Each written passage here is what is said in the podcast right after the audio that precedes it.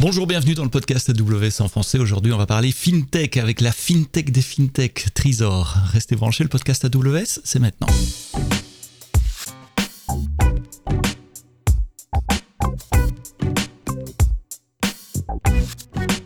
Bonjour, bienvenue. Merci de nous écouter sur le podcast AWS en français. Merci d'être de plus en plus nombreux à vous abonner dans les différentes applications Google, Deezer, Spotify, Apple Podcast et j'en passe. Euh, sur le site web aussi, je vois que vous êtes euh, nombreux à nous écouter sur le site web, ce qui me, surprend toujours, parce que c'est plus facile de s'abonner dans une app et de recevoir les downloads automatiquement tous les vendredis quand on publie le podcast. Euh, je l'ai dit dans l'intro, cette semaine on va parler FinTech dans le cloud, avec la FinTech des FinTech, c'est comme ça que vous vous définissez. J'ai le plaisir d'accueillir Julien Mortueur qui est CTO chez Trisor et Nicolas Borde, architecte cloud. Messieurs, merci d'être là. Dites-moi, Trésor, c'est quoi? Bien, Merci de nous recevoir. Euh, Trésor, c'est euh, du coup la fintech des fintechs, tu l'as dit. Euh, on fait une API qui va permettre à des fintechs de proposer à leurs clients finaux des comptes des cartes, euh, d'encaisser des chèques, euh, de créer un IBAN, de recevoir des virements, d'envoyer des virements. voilà, donc tout le, toute la panoplie nécessaire bancaire pour construire finalement une offre bancaire qui, qui vont eux-mêmes du coup proposer à leurs clients finaux. Donc si moi-même je veux créer une fintech bancaire, un concurrent de, de, Revolut ou Monzo qui est moins connu en France, que, mais que j'ai beaucoup utilisé quand j'habitais en Angleterre, je fais appel à vos services et finalement j'ai une banque à ce service Exactement. En fait, on se positionne comme un, core banking. Euh, donc pour, euh, pour pouvoir faire ce genre de choses, il faut être euh, régulé. et donc, Trésor, en plus de provider toutes les API et les, les, outils techniques nécessaires pour faire tout ça, est régulé par la CPR et, donc permet de, simplifier énormément la création de ce type de, de structure fintech. Ah oui, donc non seulement vous offrez l'infrastructure technique et les API qui permettent de, le faire, mais vous avez la licence de, banking et vous êtes régulé par euh, l'autorité de régulation euh, des marchés financiers. Exactement. Et depuis peu, je crois que depuis mars, on a le, full scope, donc on est en capacité euh, de, de provider de quasiment tous les services de paiement qui sont aujourd'hui possibles et, et disponibles par la CPR. Et si je veux créer une banque, alors tout ce que j'ai à faire, avec des guillemets, c'est créer une euh, user interface. Je fais une application mobile et j'appelle votre API. C'est notre, notre pari, en tout cas, c'est ce qu'on cherche à faire. euh, donc on a, on a différentes briques hein, qui permettent de faire ça. Euh, notre, notre cible ultime, c'est de pouvoir te dire effectivement, crée ton application bancaire, euh, concentre-toi euh, sur ton métier, sur la banque, sur la, chasse de tes clients et sur la valeur ajoutée que tu as tout ce qui est, euh, tout ce qui est à côté, euh, tout ce qui est API, etc., on gère pour toi. Vous faites à la finance ce qu'AWS a fait à, l'infrastructure IT, euh, en, donnant un accès à ce service, à, ces banques-là. c'est que des banques, vos clients, ou ça peut être aussi des sociétés fintech qui ne sont pas nécessairement des banques, mais qui ont besoin à un moment dans leur fonctionnement de, de comptes bancaires, d'IBAN et de régulation? Effectivement, donc on a, donc on a des, des fintechs, on est établissement de paiement. ça veut dire que euh, et on a une API qui est extrêmement versatile, qui permet de faire beaucoup de choses. Donc on, a effectivement tout le set d'API qui permet euh, de créer euh, un compte de paiement en carte, IBAN, etc. Mais on a également la possibilité de fournir à, d'autres acteurs qui veulent simplement faire du transfert de fonds, par exemple, provider un IBAN typiquement pour récupérer un paiement. Euh, euh, une partie de notre API. Donc en fait, notre force à nous aujourd'hui, c'est de pouvoir euh, provider une API qui est extrêmement large, mais finalement de pouvoir la découper, la saucissonner et de pouvoir de proposer à différents clients qui peuvent être complètement différents. Donc que ce soit une, une fintech ou je sais pas, une grande entreprise qui a besoin d'optimiser ses flux financiers, euh, de piocher les API qui lui sont nécessaires euh, pour pouvoir monter son offre ou sa solution, en l'occurrence. Alors, quand on. Donc, vous tournez du core banking finalement, vous, vous avez les mêmes challenges et les mêmes problèmes que les banques euh, plus euh, traditionnelles. Euh, comment cette activité de core banking et de paiement met à mal un système informatique? Comment ça stresse un système informatique? C'est quoi les, les, points d'attention que vous avez? Alors, on en a plusieurs. Hein. Euh, je vais les citer dans le désordre, mais euh, on a toute une activité mhm. carte aujourd'hui. Euh, faire de la carte chez Trésor, ça veut dire émettre des cartes, donc des cartes bancaires qui seront finalement des bouts de plastique qu'on aura dans le portefeuille ou, ou virtuel sur un, sur un téléphone Apple ou, ou Android, mais également gérer toutes les transactions qui sont associées. Ça veut dire qu'à chaque fois que donc on doit avoir un million cinq, entre un million cinq et deux millions de cartes qui sont dans la nature aujourd'hui, à chaque fois que quelqu'un utilise une de ces cartes-là pour aller euh, chez le boulanger ou à la Fnac, euh, la demande d'autorisation de, paiement, donc est-ce que j'ai le droit de dépenser 50 euros par exemple ou 2 euros chez mon boulanger, euh, va arriver sur les systèmes de Trésor pour dire ok, pas ok. Euh, ça, généralement, quand on est en train de payer, on n'a pas envie que ça prenne du temps. Donc, on a des, euh, une forte contrainte en termes de, performance et de latence. Et euh, le réseau sur lequel, le réseau bancaire sur lequel on est connecté, nous impose également des contraintes en termes de temps de réponse. donc, ça, c'est un premier point. Il faut qu'on puisse répondre rapidement, de manière fiable, pour éviter des découvertes qu'on n'a pas, qu'on n'a pas envie mmh d'avoir, sur des, sur des autorisations bancaires de cartes. Donc là, on a un vrai sujet performance. Et la disponibilité, aussi, c'est 24 sur 24, 7 jours sur 7. On peut pas dire ah non, désolé, pendant une demi-heure, on fait une mise à jour. C'est exactement ça. Donc on a un vrai sujet de disponibilité, on a un sujet de, de PRA également qui, euh, qui est important. Euh, puis on a un sujet de scalabilité, c'est-à-dire que dans, dans les fintechs qu'on a, on a une très connue aujourd'hui qui est une licorne euh, qui s'appelle Swile, hein, qui fait du, du, ticket restaurant. Donc là, tu vois, typiquement, on n'est pas sur une banque euh, en soi, mais on est sur un mhm. service de paiement.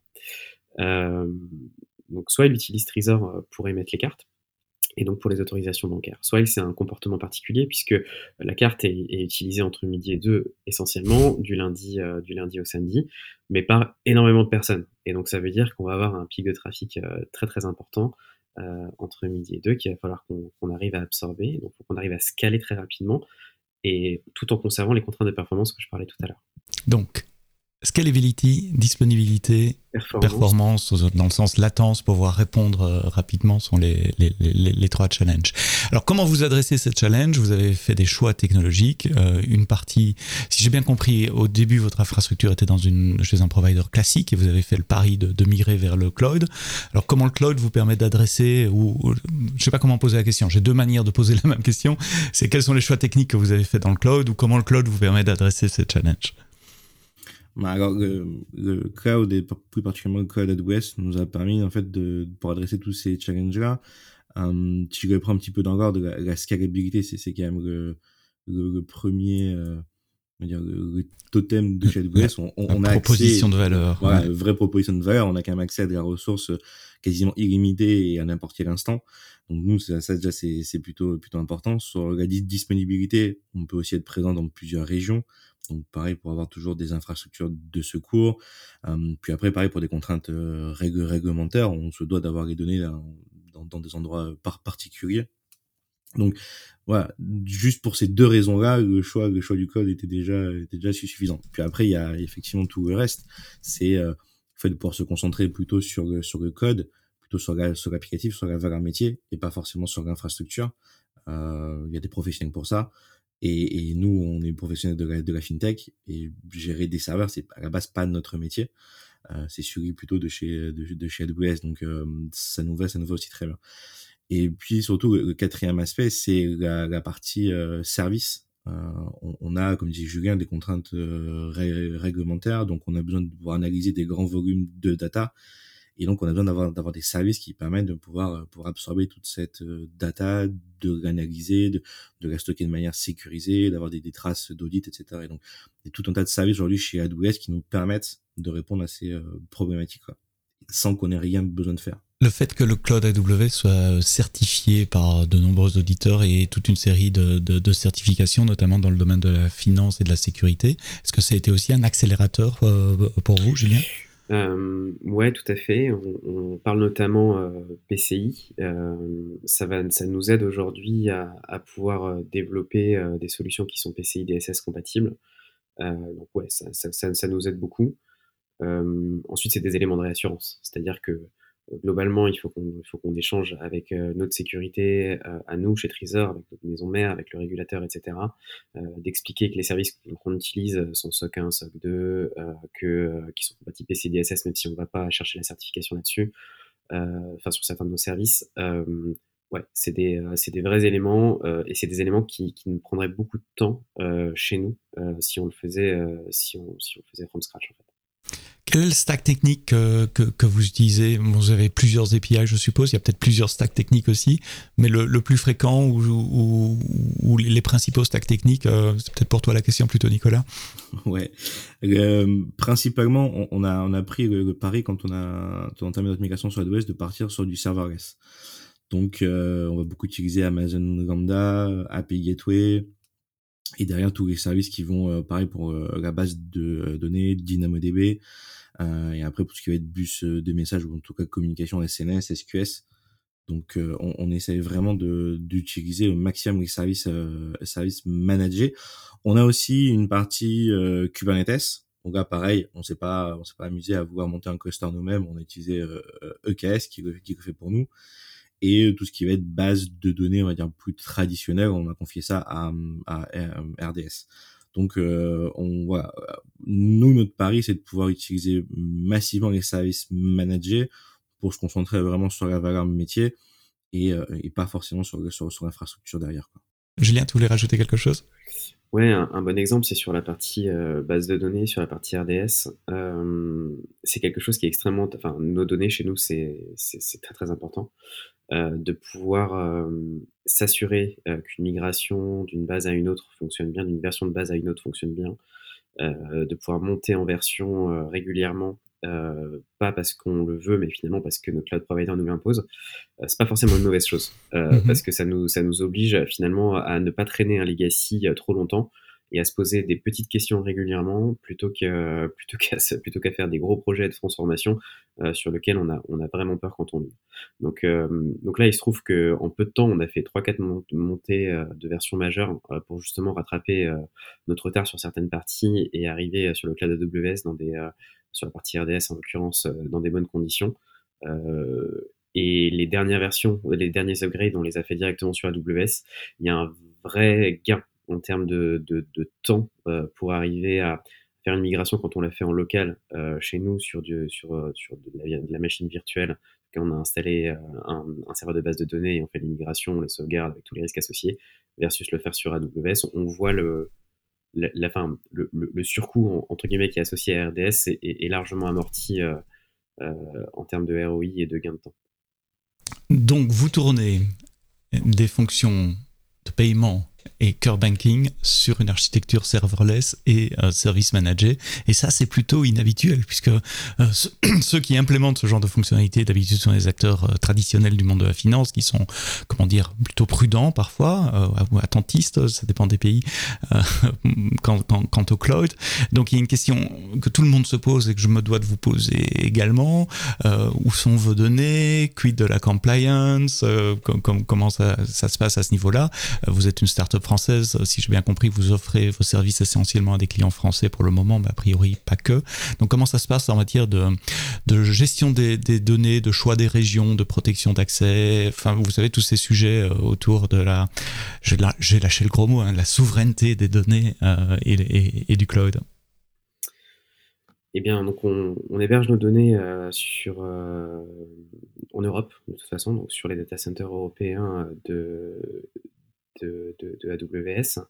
Euh, après, on utilise tous les systèmes de, chiffrement et de cryptographie, euh, euh, soit matériel, soit logiciel. Donc, on a de la, du surchiffrement à certains endroits pour nous assurer que, tout est bien sécurisé et au bon endroit. donc tout ça, c'est des éléments de réassurance qui nous, qui nous permettent d'avancer quand on parle avec notre sécurité, quand on parle avec notre maison mère et quand on parle avec le régulateur. Maintenant, ça reste un sujet, on est bien d'accord. Hein. Ça, reste un sujet. Euh, c'est un sujet qui est compliqué parce que quand on parle de données de paiement, euh, qui, sont majoritairement les données qu'on manipule aujourd'hui, euh, ce sont des données qui, sont, qui proviennent d'acteurs tiers, type Visa, Mastercard, qui sont déjà sur, dans le giron en fait d'une loi extraterritoriale qui pourrait exister. Donc ces données-là arrivent euh, d'acteurs américains, euh, on va les stocker chez nous et, donc aujourd'hui euh, du coup sur AWS et on va les refournir après à nos, clients hein, qui sont du coup des fintechs, des entreprises qui ont fait également eux majoritairement le choix du cloud alors pas forcément AWS, même si c'est mmh une grosse partie de nos clients, mais en tout cas de, de, de, de cloud extérieurs qui sont qui sont qui sont pas forcément des, des, des clouds étatiques français. et, c'est plutôt logique hein, quand on est une fintech, une petite boîte, on cherche à, à, trouver toutes les solutions pour pouvoir accélérer et avancer rapidement. Donc il faut il faut enfin il y a pas mal de, de d'éléments à prendre en compte pour prendre cette décision-là. Euh, le cycle de vie de la donnée, tel que je viens de le préciser, il est important. C'est-à-dire d'où provient la donnée euh, et où est-ce qu'il va. Euh, parce que ça, ne sert à rien de, de faire de la, surprotection au milieu de la chaîne si, si au, en début, en bout de chaîne et en bout de chaîne des deux côtés, hein, la donnée se retrouve à la fin dans un chez un cloud provider ou, chez une entreprise euh, qui, serait soumise à, des règles extraterritoriales. Dans le stack technique, j'ai parlé, euh, enfin, nous avons parlé d'API, tu as parlé de serverless, d'API gateway, ce sont les, suspects usuels, hein, je m'attendais à ça dans, ta réponse. Vous avez dit aussi que les données, c'est super important pour vous, et donc vous faites certainement de l'analytique, il y a des besoins de reporting. typiquement, les banques, elles font plutôt le reporting en batch, batch, lambda, ça marche pas trop. comment ça marche votre partie analytique? Alors, pour euh, analyser la donnée, on a besoin déjà d'avoir euh, cette donnée. Aujourd'hui, euh, tout à l'heure, je te disais qu'on stockait sur ADS, on stockait sur DynamoDB, on a aussi parfois des données qui sont stockées sur, sur S3. Donc, déjà, il faut qu'on arrive à, mhm. pouvoir capter toute cette donnée-là dans un seul point pour ensuite qu'on puisse commencer à, à l'analyser. Donc, on a tout, un, tout un système pour exporter ces données quasiment en, en temps réel, avec, par exemple, DMS sur la partie, sur la partie ADS, etc qui permettent en fait de streamer toutes nos données dans un, dans un puits de données, en fait, dans un data lake. Derrière, en fait, c'est un, compartiment S3, hein, euh, hautement euh, sécurisé. Et une fois qu'on a les données sur, sur S3, euh, stocké d'ailleurs en, parquet pour des raisons de, de, performance, on est quand même sur, sur, des gros volumes, on va pouvoir faire de l'analyse via euh, Athena. Et l'avantage de faire de l'analyse avec Athena, c'est que c'est des requêtes SQL, donc c'est des requêtes qui sont facilement compréhensibles par nos équipes métiers. Elles sont parfaitement à l'aise. On peut construire et modéliser euh, notre data euh, dans Athena comme on veut. On peut créer les tables qu'on veut, on peut créer des vues qu'on veut pour avoir des données qui sont déjà préfiltrées. Et donc c'est comme ça aujourd'hui qu'on peut qu'on peut exploiter ça. Euh, le problème d'Athena, c'est que ça nécessite quand même de faire des requêtes à un moment donné. Donc on s'est dit, il faut quand même qu'on mette un outil encore un peu plus high level dessus. Et on est parti du coup sur du QuickSight qui permet d'avoir comme ça des, des euh, dashboards pour avoir des, des KPI qu'on vérifie tout le temps, qu'on a besoin de toujours avoir sous, sous coude. Donc on ouvre juste euh, QuickSight et on a tout quoi. Euh, plutôt que de faire Donc même dans la partie data, vous appliquez cette, euh, cette philosophie du serverless et du, du manager, puisque S3 est serverless et manager. Athena, donc c'est un service manager euh, qui permet d'interroger les données avec des, un langage de programmation SQL, comme, comme, comme, tu l'as dit, c'est un Presto manager, si je dois résumer super, super rapidement. Et QuickSight, c'est l'outil de visualisation BI qui permet de faire des beaux dashboards et, et, et, et, et des tableaux. tu, tu parlais migration. Un de vous deux a dit euh, on, a migré vers le cloud. Vous veniez de quoi avant? C'était quoi l'environnement avant? Juste pour, pour comprendre le gap entre l'ancien et le nouveau.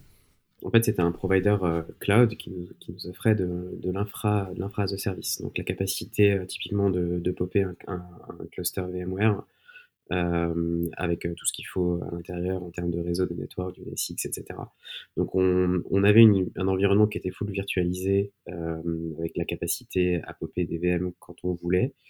Euh, mais on devait manager la totalité de la stack, euh, mm-hmm. du, de l'OS au kernel, au patching, euh, les middleware, le, le, soft hein, finalement sur, sur, par exemple le soft de, de, de SGBD, et ça, ça prend du temps. Et donc, c'est pas une migration, en fait, c'est une réécriture. Parce que migrer, euh, ça aurait été juste redémarrer en EC2 vos, vos VMware. C'est intéressant ce que tu dis parce que euh, donc c'est une transition qu'on a démarrée l'année dernière. Donc, euh, c'est quelque chose qu'on veut relativement court, euh, alors relativement, hein, donc c'est quelque chose qui va, euh, qui a, qui a été préparé pendant pendant 6 à 8 mois et qui est en cours d'exécution aujourd'hui et qui va encore durer, euh, on va dire 3 trois mois, je pense, peut-être un peu plus avec un petit peu de retard. mais il faut faire des choix entre des, des solutions qu'on va faire du, du, sur lesquelles on peut faire du lift and shift. On prend simplement et on redémarre un essai de l'autre côté. C'est ce qu'on cherche à, à, à, ne pas faire en l'occurrence, mais on est obligé de le faire à certains moments pour plein de raisons, soit de vélocité, soit de capacité à transformer. Euh, mais effectivement, euh, typiquement sur la partie base de données, on a choisi de pas le faire. On a choisi euh, de, partir sur du, du, sur du RDS pour, pour pouvoir avoir un gain réel associé au cloud pour la, sur la partie management. sur certains pans de notre, de notre, de notre infrastructure, sur lesquels on avait du code legacy qui, qui pouvait tourner, on a fait le choix de faire des adaptateurs qui nous permettent de faire tourner ce code-là dans des lambdas, par exemple. Donc on n'a pas forcément redéveloppé le code. Par contre, on a mis un peu d'effort sur des sur des euh, euh, des layers, en l'occurrence au sens euh, lambda, qui nous permettent de faire tourner du code qui n'est pas prévu pour tourner dans du lambda dans la lambda. C'est quoi? C'est le, point d'entrée C'est un point d'entrée lambda qui appelle votre code existant, qui appelle, qui fait des appels de méthode pour, pour encapsuler finalement votre votre code existant dans une fonction lambda? Ouais, c'est c'est exactement ça. Et le pari pour nos développeurs, c'est que le mon code s'exécute de la même. Enfin, j'ai pas ou très peu d'adaptation à faire pour le faire tourner soit sur mon environnement historique, soit sur une lambda. Donc ça, c'est des, pour le coup, on a mis un peu d'effort sur ces, euh, à ces mhm. endroits-là parce que c'est des vrais éléments de transformation. Après, on peut se poser la question est-ce qu'on va plus loin? En fait, euh, le, est-ce qu'on va plus loin? Ça va plutôt être, on va repenser. du coup, on va repenser un monolithe, par exemple. On va le repenser pour pouvoir le découper et, le transformer dans, dans, dans, une logique cloud native. Par contre, en attendant, ce monolithe-là, bah, finalement, il est en capacité de tourner dans une lambda. Et ça, c'est super intéressant.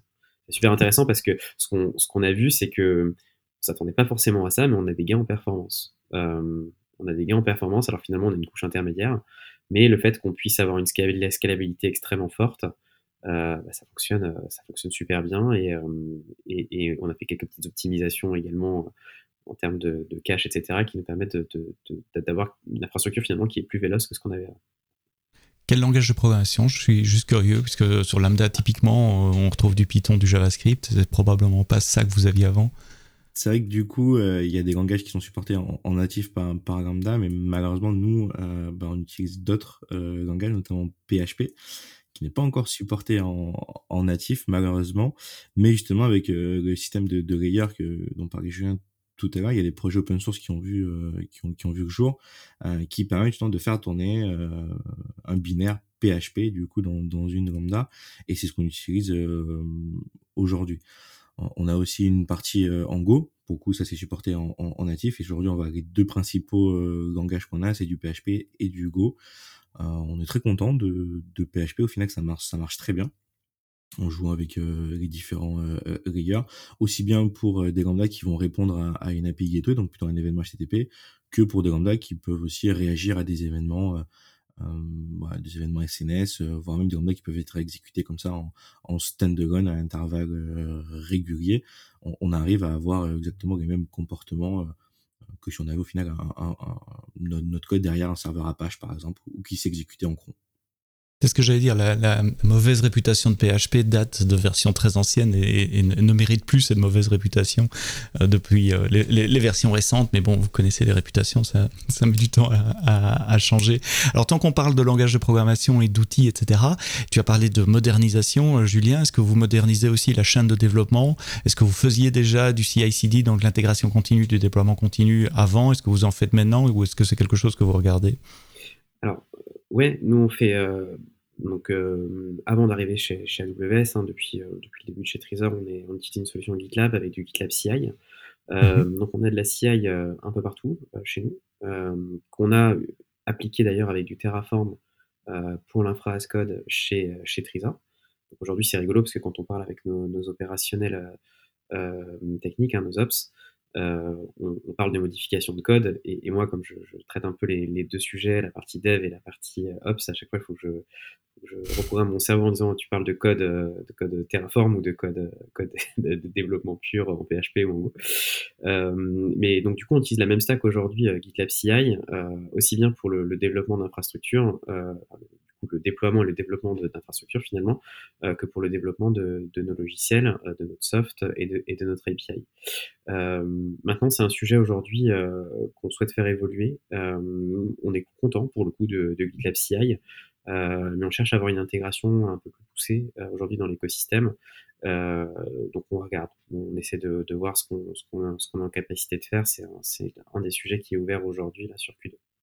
Et c'est du GitLab que vous déployez vous-même euh, sur EC2 que vous maintenez pour le coup, qui est un peu différent de votre philosophie manager, bah, C'est exactement pour ça qu'on regarde. D'accord. c'est exactement pour cette raison-là euh, qu'on regarde, euh, puisque c'est pareil, notre, enfin, le, la gestion du, des sources, c'est hyper important en tant que notre donnée. Mhm. Euh, et du coup, tout patch management qui est associé derrière, etc., c'est du travail, c'est un métier.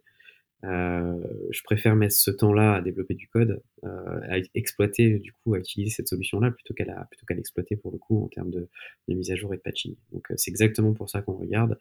on regarde le champ des possibles qui nous est offert aujourd'hui. Côté serverless, vous utilisez des frameworks qui, qui, qui gèrent l'infra serverless. Tu as parlé de Terraform, donc je soupçonne que la réponse est non. Quand, quand je parlais framework, je pensais à SAM, à, à serverless évidemment, ou d'autres. Ouais, justement, on a eu euh, euh, on a fait on a fait un petit peu les deux. Euh, au début, on est parti vraiment avec du, du serverless quand on a quand on a commencé un petit peu à, à, à voir à découvrir un petit peu la partie serverless sur AWS. On s'est dit bon ben on va prendre un framework qui le fait. Il y avait ça serverless. Euh, ça se fait ça se prend très très facilement en main, euh, c'est très pratique, donc on a dit voilà, on part sur sur ça. Et puis voilà, petit à mhm. petit, on a on, on a grossi euh, les choses qu'on qu'on voulait migrer. Euh, on a aussi des nouvelles applications qui ont été créées directement sur sur AWS. Et donc clairement, au bout d'un moment, ça reste montrer ses, ses, ses limites. Hum, et aussi bah, sur, sur le marché, on, s'est rendu compte que Terraform était quand même euh, quand même pas mal de, de, popularité côté côté ops pour vraiment des, des, des personnes qui font qui font de, de, de l'opérationnel. Et voilà, il y a eu, il y a eu pendant pendant un temps un petit un petit fouettement, mais au final, euh, Terraform est en train de, remporter euh, la bataille euh, chez nous. Et même moi qui au début était quand même un, je, voilà, je soutenais beaucoup serverless, euh, je, je, suis passé à Terraform et, et voilà, j'en suis pas mort et ça me va, ça me va très bien aussi. Ouais, je, je, je, rebondis hein, sur ce que tu dis. Effectivement, serverless, c'est une super solution pour démarrer, c'est top. Pour poker, c'est super. Je continue à faire mes pocs en serverless parce que c'est euh, c'est très rapide. Euh, en revanche, enfin, un exemple basique, hein, mais euh, on a une, une API avec, je, je, sais pas, une cinquantaine de endpoints dedans fait, on ne peut pas le gérer euh, avec serverless aujourd'hui ou pas sans faire des bidouilles euh, parce que ça va créer trop de ressources dans une stack CloudFormation qui va pas arriver à la, manger. Et donc, du coup, euh, c'est un exemple, hein, mais en fait, la succession de, petits points comme ça, des points de friction qu'on peut toujours détourner, hein, mais qui sont finalement traités de manière seamless dans un Terraform, euh, on a basculé, on a basculé finalement tout notre, tous nos systèmes d'infrastructure sur Terraform. Vous avez une équipe Ops? On a une équipe euh, Ops aujourd'hui, d'une dizaine de personnes. Alors, c'est, quand je suis arrivé chez Trésor, euh, moi, je, viens de l'IT pur, euh, même si je travaille dans le bancaire pendant longtemps.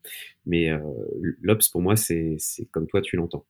c'est quelqu'un qui va travailler sur l'infrastructure je suis arrivé chez Trésor et quand, on parle d'Ops, en fait, on parle d'opérationnel bancaire. Euh, c'est-à-dire de personnes ah qui, vont, traiter de la fraude, etc. Mhm. Donc, euh, c'est pareil, là, je dois faire une petite, euh, petite, programmation du cerveau à chaque fois.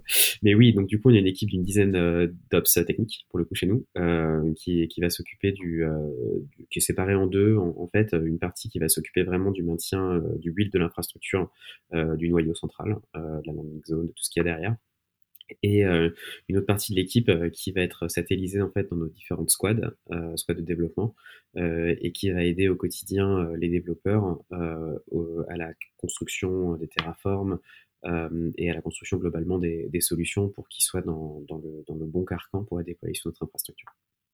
Je posais la question parce que j'ai l'impression, et dites-moi si vous voyez les choses différemment, que quand on utilise fortement Terraform, c'est justement que ça vient, c'est parce qu'il y, a, un centre de gravité Ops dans l'organisation qui fait qu'on veut gérer l'infrastructure façon Ops. Tandis que si ce sont des devs purs qui doivent, par la force des choses, faire de l'infra parce qu'à un moment il faut bien déployer, ils vont aller plutôt sur des frameworks SAM et serverless.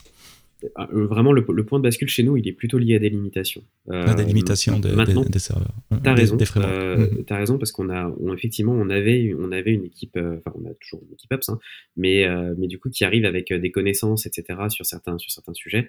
et donc, ça simplifie, ça, ça permet de, comment dire, on uniformise, euh, on uniformise un petit peu nos, connaissances. D'accord. On uniformise les, les pratiques. Les devs sont aussi intéressés hein, dans l'absolu sur Terraform, même si euh, toujours un sujet de, de compétences et de connaissances, euh, ça les intéresse, mais ils ont besoin d'accompagnement et ils veulent de l'accompagnement.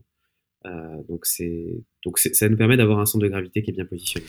Vous avez fait bien plus qu'une migration, parce qu'on a parlé migration et c'est vraiment une réécriture et on en a parlé dans, dans quelques détails. merci pour ça. Une migration, c'est jamais tout rose. Il y a des choses qui marchent moins bien, ou on, se cogne parfois la tête sur un mur avant de changer de direction. C'était quoi vos, moments pénibles dans, cette migration? Bah, on, en a eu, euh, on, a, eu plusieurs, mais il y en a quelques-uns qui me viennent en tête. C'est déjà quand, on commence, on se retrouve du coup à gérer deux infras, avoir des choses un petit peu de chacun des côtés. Euh, et puis quand, quand, on, quand on commence, il y a des questions euh, ouais, qui se posent quand, quand on commence tous les, tous les projets, c'est comment est-ce qu'on architecture, euh, comment est-ce qu'on découpe aussi nos, nos comptes AWS, comment est-ce qu'on s'en sert, tout ce qui est permission. Euh, AWS quand même fonctionne beaucoup avec IAM, donc il faut avoir les bonnes permissions aux bons, aux, bons endroits, il faut pas en ouvrir trop, il faut pas en donner pas assez. Donc il y a tout est euh, ouais, tout ça en fait à gérer à l'échec de, de, de, tout un département IT euh, ouais ça c'était un petit peu de, de, friction au début après, on a eu euh, aussi l'apprentissage de certains euh, services quand on les a utilisés dans, dans certains cas. Euh, parfois, c'était peut-être pas le bon service utilisé au bon endroit. Euh, parfois, on pensait qu'il se comportait comme ça et en fait pas forcément. Donc, voilà, toute cette, cette, cette appréhension. Et après, voilà, la coordination de toutes les équipes pour commencer un petit peu à les, à les accompagner et essayer aussi de, de, de changer la mentalité euh, de, de, passer aux limitations qu'ils pouvaient connaître en fait avant sur notre infrastructure. Et en expliquant que voilà maintenant sur AWS on n'a pas forcément ces limitations. On en a peut-être d'autres mais qu'il faut du coup peut-être réfléchir différemment et du coup prendre des, patterns des choix d'architecture différents parce qu'on n'a plus les mêmes euh, contraintes. Je pourrais compléter en disant que on a aussi un sujet de, transformation euh, des skills sur les gens euh, qui est important. Et, donc du coup, on, va amener des développeurs à, à travailler euh, en cloud native, donc sur des solutions qu'ils connaissent pas forcément.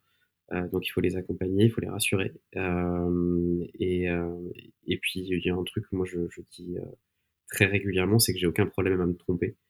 Euh, j'ai aucun problème à, à, faire un truc et à se rendre compte que, que c'est que, que c'est pas là où il fallait qu'on aille. À partir du moment où on le fait relativement rapidement il n'y a pas de il y, a, pas de souci particulier. Et donc c'est une philosophie que, que, j'essaie de faire passer dans les équipes. Euh, c'est des fois un peu difficile parce que on enfin tous nos, tous nos développeurs et globalement tous les développeurs aiment faire quelque chose qui fonctionne du premier coup et qui est au bon endroit quand on dit d'utiliser un service parce qu'on pense que c'est la bonne solution et qu'au final bah, bah, il faut utiliser un autre. Euh, c'est toujours toujours un petit peu de friction, mais euh, mais voilà, globalement ça se passe ça se passe plutôt bien. Les, les gens voient au fur et à mesure des deliveries. Et ce qu'il faut comprendre, hein, c'est que depuis depuis début 2021 tous les nouveaux services sont développés quand c'est possible en serverless, du coup avec toutes les avec toutes les la stack et, et là où on veut aller en l'occurrence. Et donc, comme les premiers services ont été livrés en fin d'année dernière, continuer à être livré régulièrement et que la promesse est là, c'est-à-dire qu'on a des, solutions qui juste marchent et, euh, et ça c'est magique, on aime bien. Euh, ça rassure, ça rassure beaucoup, euh, ça rassure les devs, ça, ça me rassure moi aussi sur la stratégie. D'avoir fait le bon choix ou les bons choix. Exactement. C'est voilà, ce jeu, c'est ça, ça nécessite du temps, de l'accompagnement, c'est important. Euh, je pense que c'est un vrai point que sur la partie skills et accompagnement au-delà de la partie technique euh, qui est important. Euh, tu as parlé de ton choix cloud tout à l'heure au, début de, de, cet épisode, mais pourquoi AWS Est-ce que vous avez aussi considéré de l'hybride sur plusieurs cloud providers? Pourquoi AWS J'avais un prisme personnel, hein, j'avais un, un, biais cognitif parce que c'est une solution sur laquelle j'avais beaucoup travaillé. Euh, en fait, dans une autre vie, euh, j'avais monté une fintech et, et j'avais besoin de réduire, très fortement les, coûts euh, de cette, fintech-là, et donc de travailler énormément du coup sur les optimisations de coûts et sur les, manières malignes entre guillemets de, faire en sorte d'exploiter cette solution euh, euh, sur un environnement type AWS en l'occurrence, euh, en optimisant énormément les choses. Et, donc c'est comme ça que je, suis arrivé à monter en compétence assez fortement sur, sur AWS. En arrivant chez Trésor, du coup, j'ai essayé de reproduire en fait ce système-là. Donc il y a un biais cognitif à l'arrivée. Après, pour être transparent également, on a un AWS aujourd'hui qui est assez en avance sur la partie serverless. Même beaucoup en avance en fonction, de là où on, va regarder. Le, la partie lambda, normalement, notamment pardon, sur la partie compute, est, extrêmement avancée avec des performances et de la stabilité qui est, qui est très très bonne. Euh, donc c'est ça qui nous, qui nous, a fait choisir un AWS. Et l'aspect hybride, dire je garde une partie de mon infrastructure chez l'un, une partie chez l'autre, juste au cas où? Alors cette partie-là, donc ça c'est aussi une vision qui est intéressante. Nous on a ce qu'on se dit, c'est que pour pouvoir bénéficier un maximum du, cloud, il faut pouvoir utiliser toute sa puissance et donc du coup des services à valeur ajoutée. Le, corollaire à utiliser des services à valeur ajoutée, c'est que le déplacement d'une workload, hein, d'une charge de travail d'un cloud provider à un autre va nécessiter de la réécriture. en revanche, l'écriture de cette workload va être beaucoup plus courte avec une valeur qui va être rendue beaucoup plus rapidement. Nous, ce qu'on se dit, c'est que il vaut mieux prendre moins de temps euh, à développer notre workload et quitte à passer du temps à la transformer quand on va changer. Parce que dans les, si, on, si on veut changer de cloud provider un jour, parce que dans les faits, il y aura de toute façon euh, de la réécriture. Donc, on va agrandir un petit peu cette, euh, cette, ce rewrite en changeant de cloud provider, mais faire offre, c'est assumé. Euh, plutôt que de rester trop bas niveau et du coup d'avoir un truc, une charge de travail qui est vraiment multi-provider, multi-cloud provider, etc. Mais euh, du coup qui va nécessiter de, de, de prendre des patterns peut-être trop génériques et donc du coup de rajouter de la complexité. Un bon exemple, même si on en a, hein, de, de l'EKS chez nous euh, pour plein de raisons, parce que le serverless c'est pas non plus le silver bullet, hein, mhm. mais euh, faire un service euh, en Kubernetes qui est hébergé dans un cluster cube avec tout ce qui va derrière en termes de scalabilité, etc. le même workload sur une API basique, un hein, Hello World, de le faire sur l'EKS ou de le faire sur du Lambda, ça n'a rien à voir. Le, en termes de, de, la, de la, la première ligne écrite jusqu'au déploiement en production et à l'exploitation, euh, le, développement est beaucoup, beaucoup, beaucoup plus rapide euh, en serverless que, que, sur le KS. Euh, maintenant, on peut, c'est comme je disais tout à l'heure, c'est pas le silver bullet. C'est-à-dire qu'il mhm. faut l'utiliser au bon endroit et pour les bonnes choses. Donc, si j'essaye de, rephraser pour voir si j'ai bien compris, vous préférez garder une certaine agilité, quitte à créer un peu d'adhérence avec une API spécifique ou un service spécifique d'AWS dans ce cas-ci, euh, pour préserver cette agilité justement, plutôt que d'essayer d'être générique et donc perdre du temps, vous être moins agile euh, tout au long euh, de, la vie, du cycle de vie de votre produit, pour permettre une hypothétique sortie un jour peut-être euh, est-ce que c'est un, bon résumé C'est ça. Puis si je, prends, si je prends mon exemple du Hello World, si je prends 10 minutes à le faire sur du, euh, sur du serverless et une heure à le faire sur du cube, bah, finalement, euh, je, je, préfère le faire en serverless attaché Amazon aujourd'hui et passer 50 minutes dans deux ans si jamais j'ai envie de sortir pour pouvoir le refaire sur un autre cloud provider. Et peut-être que finalement, je prendrai 10 minutes parce que le parce que le, je vais, je vais m'attacher également à ces API. Donc au final, mhm. j'aurais pris 20 minutes pour le, pour le service plutôt qu'une heure. Alors si j'ai bien compris, la migration est toujours en, cours. Pour le moment, vous avez toujours encore certains services sur l'ancienne infra, tout n'est pas encore en, serverless. Mais comment vous voyez le, le, futur, outre la, migration, maintenant que vous avez fait cette étape euh, serverless, service manager dans le cloud? Bah, Le futur, c'est déjà de continuer continuer et de finir, finir notre migration, de continuer à, réécrire euh, certains de, de, nos services pour les rendre vraiment euh, cloud native euh, et vraiment d'aller de, d'aller à fond sur la partie service manager. Nous, notre but à terme, c'est quand même de pouvoir faire tourner une banque sans aucun serveur. Euh, et donc, si en plus on peut faire tourner cette banque dans une fonction ça, c'est quand même encore mieux. Donc c'est vraiment, voilà, c'est notre, notre, vision à terme. Donc on continue, on continue à migrer. On, sait très bien que ce qu'on a fait, ce qu'on a migré pour l'instant, comme disait Julien, il y a certaines choses qu'on a migré comme ça en direct. Il faut continuer à, à revoir, à, reconstruire, à refaire.